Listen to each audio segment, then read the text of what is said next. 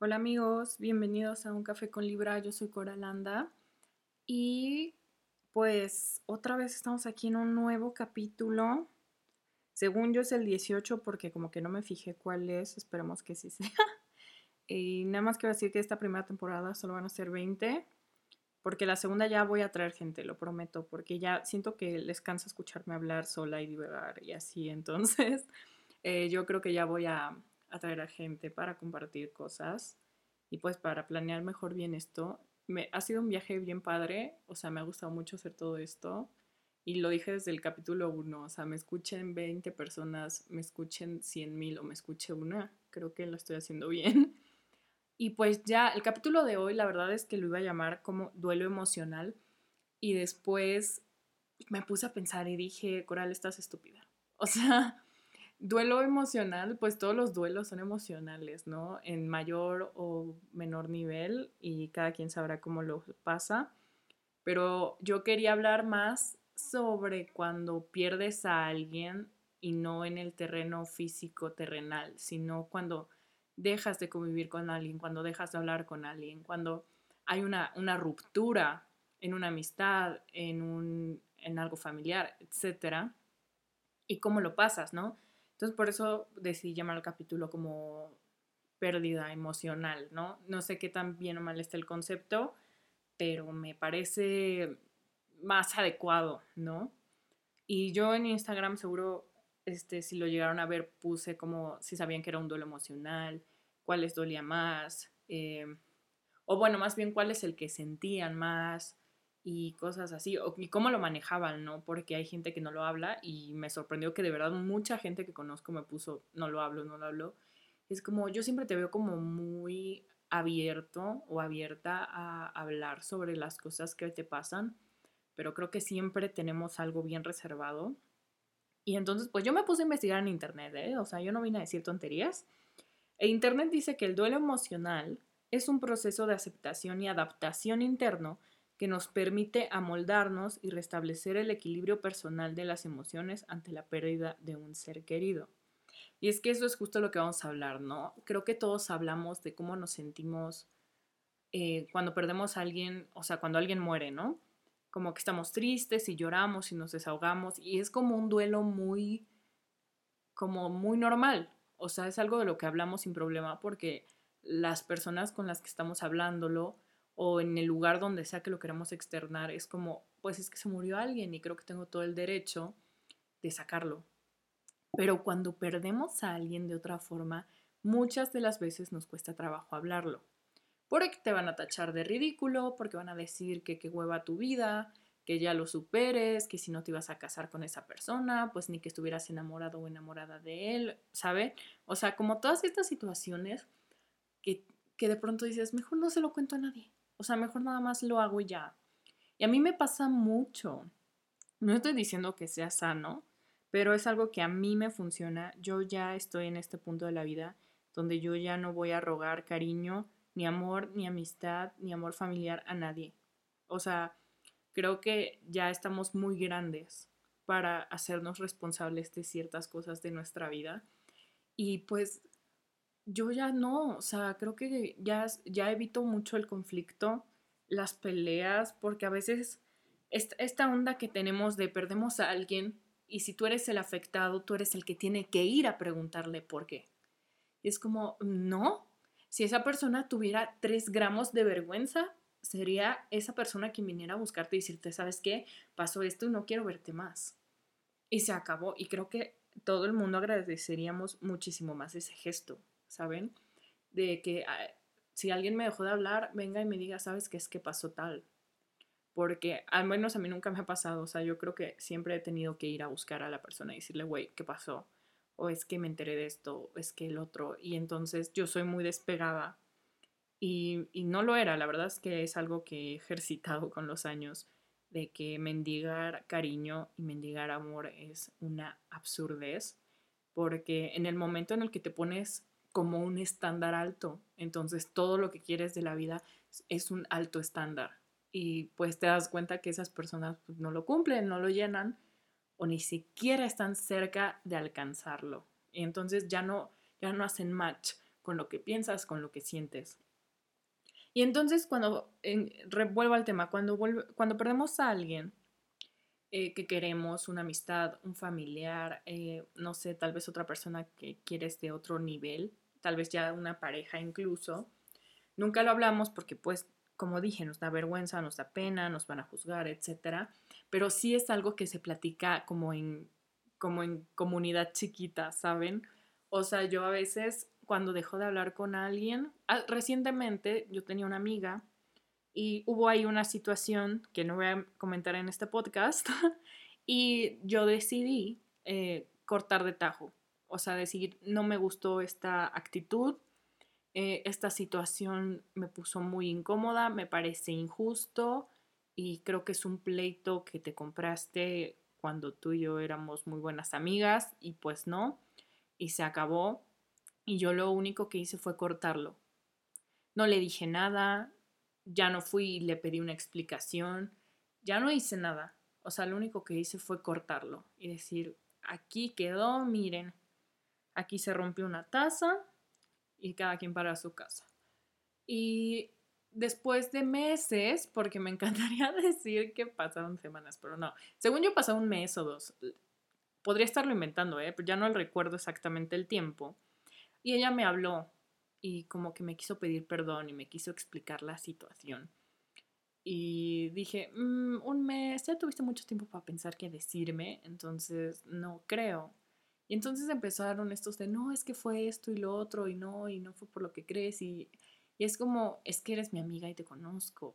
Y yo sé que me estás mintiendo, pero bueno, mira, te voy a escuchar, pero igual no tengo un pedo contigo, no quiero pedos, no tengo un problema pero aquí la cortamos y fue, una, y fue algo que sí me dolió porque dije, esto no debió pasar.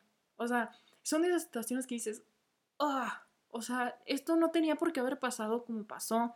Es más, fue un pleito que no debió existir nunca y te lo compraste por una estupidez. Entonces, esas pérdidas que digo, oh, cómo me dolió, pero nadie sabe. O sea, fue de estas pérdidas que le conté a dos personas porque son mis amigos. O sea, le conté a, como a, mi, a uno que considero como mi mejor amigo.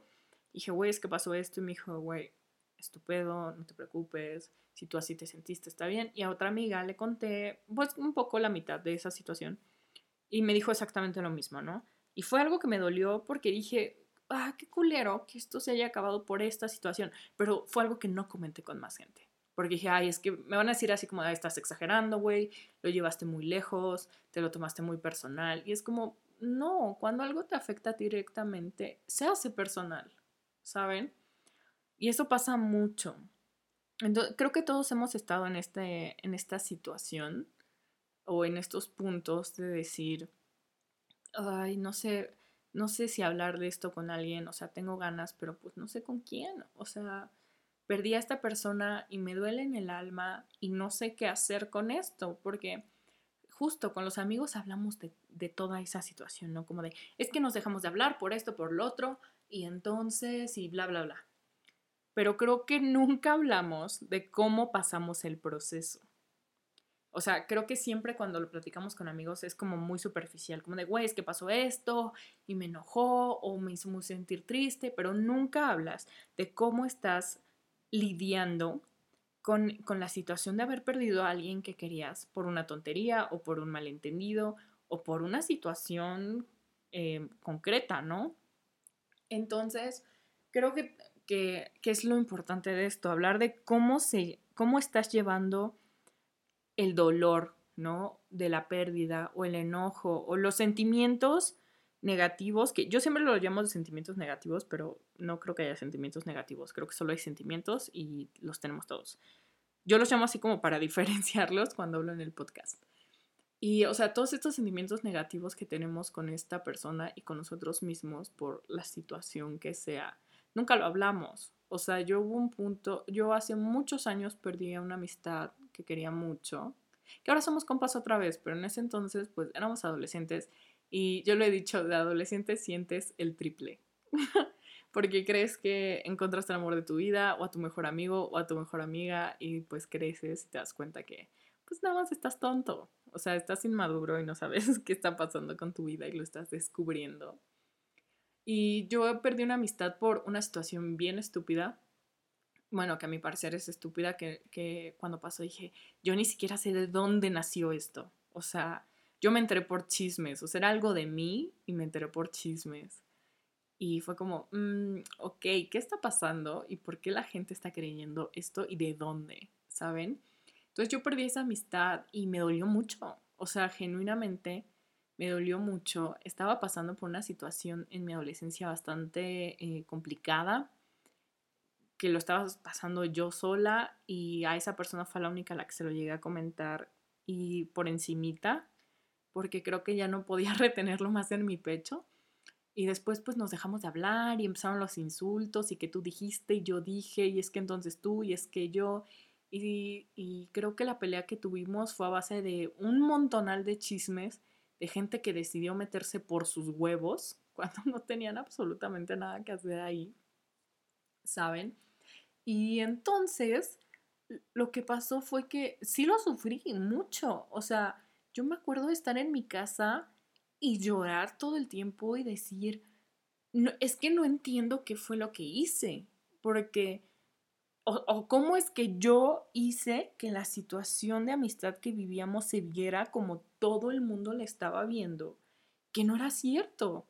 Entonces entré como en estos conflictos internos de no sé si estoy enojada, no sé si estoy triste, no sé si estoy decepcionada, no sé qué estoy sintiendo, pero estoy sintiendo mucho y no tengo palabras para expresar todos estos sentimientos que tengo dentro.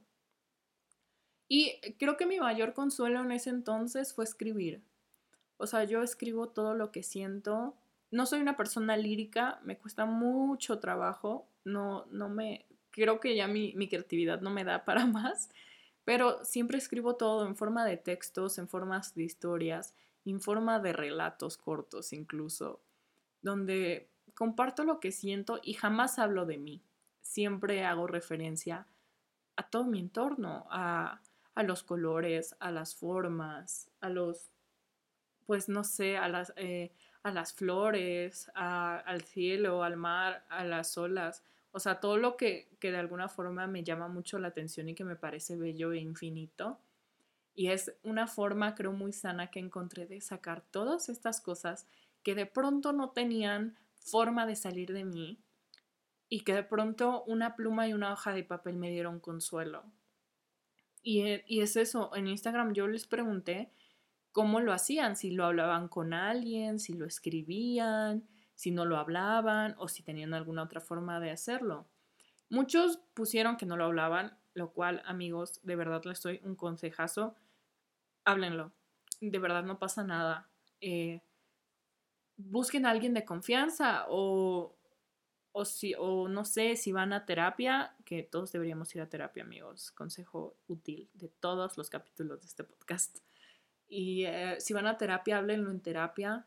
O si de pronto son súper de confianza con sus papás, por ejemplo, pues a sus papás. O no sé, a, a alguien, ¿no? Porque a veces quedárselo es bien doloroso y, por ejemplo, volviendo a esa situación que me pasó hace años con este amigo, yo no tenía quien, con quien hablarlo.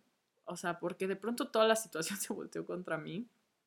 Y hay cosas que a la fecha no, no comprendo en su totalidad. Hay otras que ya quedaron más claras y dije, ok, la cagué aquí, cabrón. Pero pues tenía 16, no lo vi. Hay otras cosas que todavía no lo veo, pero, pero me lo callé mucho. O sea, fueron cosas que dije, es que yo no tengo a nadie. O sea, no hay nadie cerca de mí al que yo pueda decirle cómo me estoy sintiendo en este momento. Y es muy complicado y es muy duro porque te da un golpe de soledad. O sea, de pronto, eh, de pronto tu cuarto se vuelve una inmensidad vacía, eh, sin sonido, sin nada. Entonces, pues es muy complicado porque así te sientes de solo. Y, cuando me pasó y lloré mucho, y ahí es donde creo que los sentimientos más negativos de mí salieron a relucir de formas horribles, convirtiéndome en una persona terrible también con los demás y con la gente, la poca gente que me estaba rodeando, porque yo no sabía qué hacer con todo, con todo lo que estaba sintiendo. Y no me juzgo, o sea, creo que a la fecha me veo y me abrazo y, y me pido perdón muchas veces. Y, y, en algún momento de la vida, reflexionando, dije, qué, qué pena, porque te tiré al piso y te pateé y te dejé ahí cuando lo, cuando lo que tuve que hacer fue, fue darme la mano y abrazarme y decirme que todo iba a estar perfecto y que no me preocupara porque si la demás gente me abandonaba, yo no me iba a abandonar a mí. Y lo hice. Entonces, es muy doloroso a veces darte cuenta de que te abandonas porque todo el mundo te abandona. Y eso es de lo que no se habla nunca, del proceso que llevas cuando pierdes a alguien porque nos da pena, como lo dije al principio del capítulo, ¿no? A mí me daba pena hablar todo esto, o sea, decir que mentalmente me sentía destruida porque estaba sola y, y creo que la soledad es algo que se tiene que vivir y se tiene que abrazar, pero cuando te la ponen así de madrazo es bien difícil, porque no sabes qué hacer con ella, porque no la conoces. Entonces, solo estás bien perdido, estás como conejito lampareado diciendo, pues yo qué hago aquí, o sea, ¿y ahora dónde voy? O sea, o sea no veo. Y es, y es bien complicado. Y entonces incluso platiqué con unos amigos sobre este tema, como para tener un poco de contexto, y con unos familiares. Y fue como que perder a alguien siempre es doloroso, siempre hay un motivo, pues, de por medio, ¿no? Que puede ser el que sea, pero que no importa si es enojo, si es frustración, si es un malentendido, si es una agresión directa o no, siempre hay dolor. Porque aunque una persona que ames demasiado te hiera, pues también te duele. Porque esa separación, esas separaciones son, son bien complicadas. Y, y lo he entendido con el paso de los años. Yo creo que en estos últimos tres años, tal vez, he perdido mucha más gente de la que he perdido en toda mi vida, tanto eh, físicamente hablando, o sea, de gente que sí falleció, como gente que yo decidí sacarla, que, dije, es que yo te quiero, eres una persona increíble, eh, has pasado mucho conmigo, pero no me hace bien tenerte cerca y creo que, que, no me haga sentir bien no va a hacer que yo te haga sentir bien a ti y se va a volver en algo tóxico, se va a volver algo grosero incluso. Y yo lo que he tratado últimamente es dejar de ser grosera con la gente a propósito, ¿no? Porque a veces creo que lo soy y no me doy cuenta que lo estoy siendo. Y creo que ahí es donde digo, bueno, aquí no estás mal tú, solo no te diste cuenta. Pero, pero es esta, esta onda de que hay que aprender a decir no y hay que aprender a alejar lo malo por mucho que ames lo malo. Pues somos bien masoquistas a veces. A veces seguimos hablando con gente nada más porque es que es mi amiga y cómo le voy a decir, o es mi amigo y cómo le voy a decir. Yo creo que todos a estas alturas, con los procesos que ha habido en la actualidad y esta onda de, del amate a ti mismo y el go therapy y el eh, amor propio first, ¿saben? Todas estas cosas que me parecen muy lindas que, que las saquen ya, o sea, que le hayan dado la relevancia que tienen. O sea, o sea, con todo esto en boga, no sé si es de boga, o sea, sí, ¿no? Estoy estúpida, pero bueno. o sea, sacando todo esto, creo que está padre darte tu lugar, ¿no? Y sacar lo malo, conservar lo bueno y nutrir lo que suma, ¿no? Porque vivimos en este mundo de comodidad, de, pues sí, estamos en, nuestro safe place todo el tiempo y no nos damos cuenta que, pues que el verano se convierte en invierno y el café se enfría y las llamas se apagan y las cosas que no se riegan no florecen. Y es, y es eso, creo que la vida es eso, es trabajo y es nutrir todo lo que hay a tu alrededor con cosas que te hagan sentir bien, porque yo sí creo que atraes lo que vibras. No, o sea, no soy tan fan de, la, de esto de que, ay, soy super good vibes y no, creo que la gente que pregona las good vibes son super bad vibes todo el tiempo. Pero sí es cierto que si, que si intentas al menos tener una mejor actitud, pues no la vas a pasar tan mal.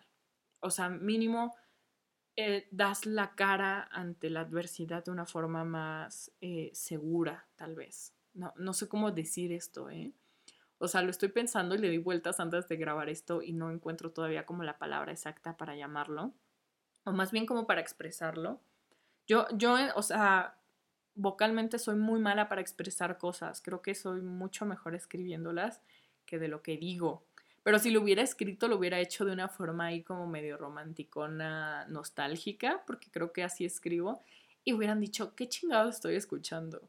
O sea, güey, no vine a escuchar un recital. Entonces, lo que quiero que dejar aquí es que sentirnos mal porque perdimos a alguien no está mal, ¿saben? O sea, creo que hemos llegado a este punto donde no estamos dispuestos a perdernos a nosotros por no perder a alguien.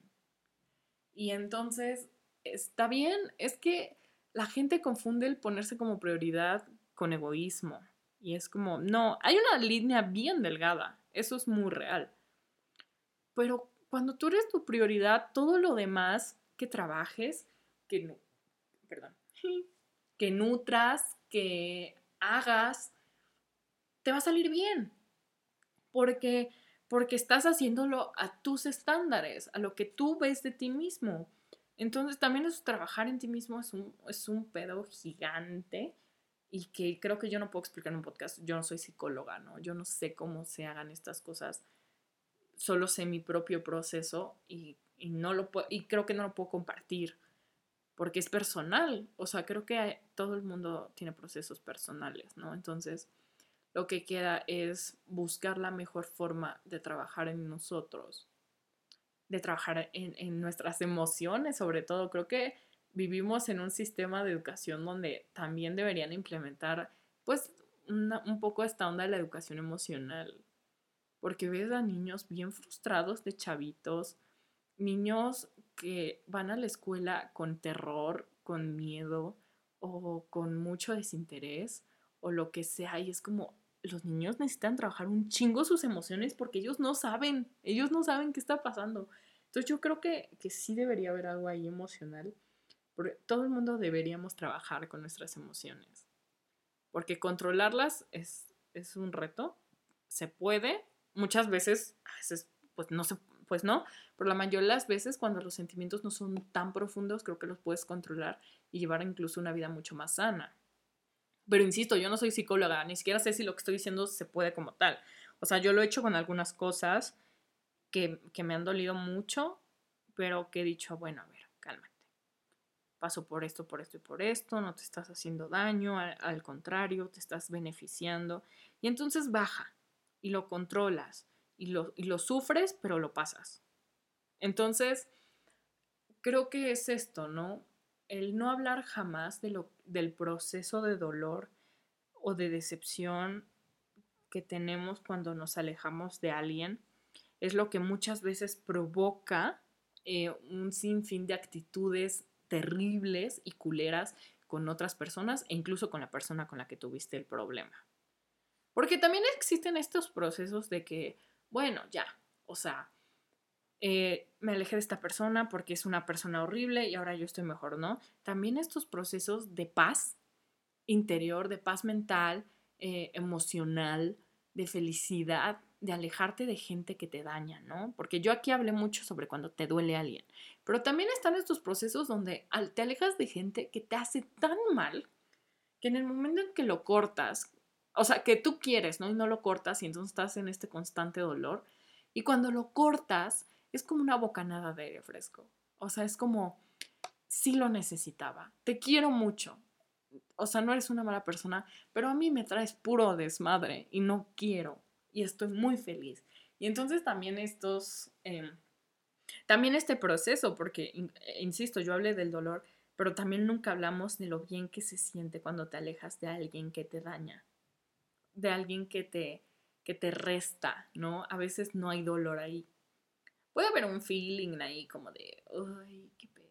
Pero casi siempre el feeling es de paz, de, de liberación sobre todo. Y me parece increíble que a veces desatarte de alguien lo consideres como libertad, cuando siempre tuviste libertad pero tú decidiste la atadura.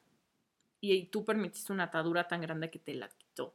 Entonces, eso sí ya es cosa de cada quien, pero también hablar de estos procesos de felicidad y de paz y de armonía y de crecimiento cuando te alejas de alguien es bien padre. Y tampoco lo hablamos porque nos sentimos culeros. O sea, sentimos esta onda de, güey, es que si digo que estoy mejor sin esta persona me van a decir que soy un mal amigo o que soy una mala persona. Y no, no eres una mala persona. Creo que eres una persona muy madura y muy consciente de lo que quieres en tu vida, de lo que ya no necesitas y de lo que quieres o no dejar entrar.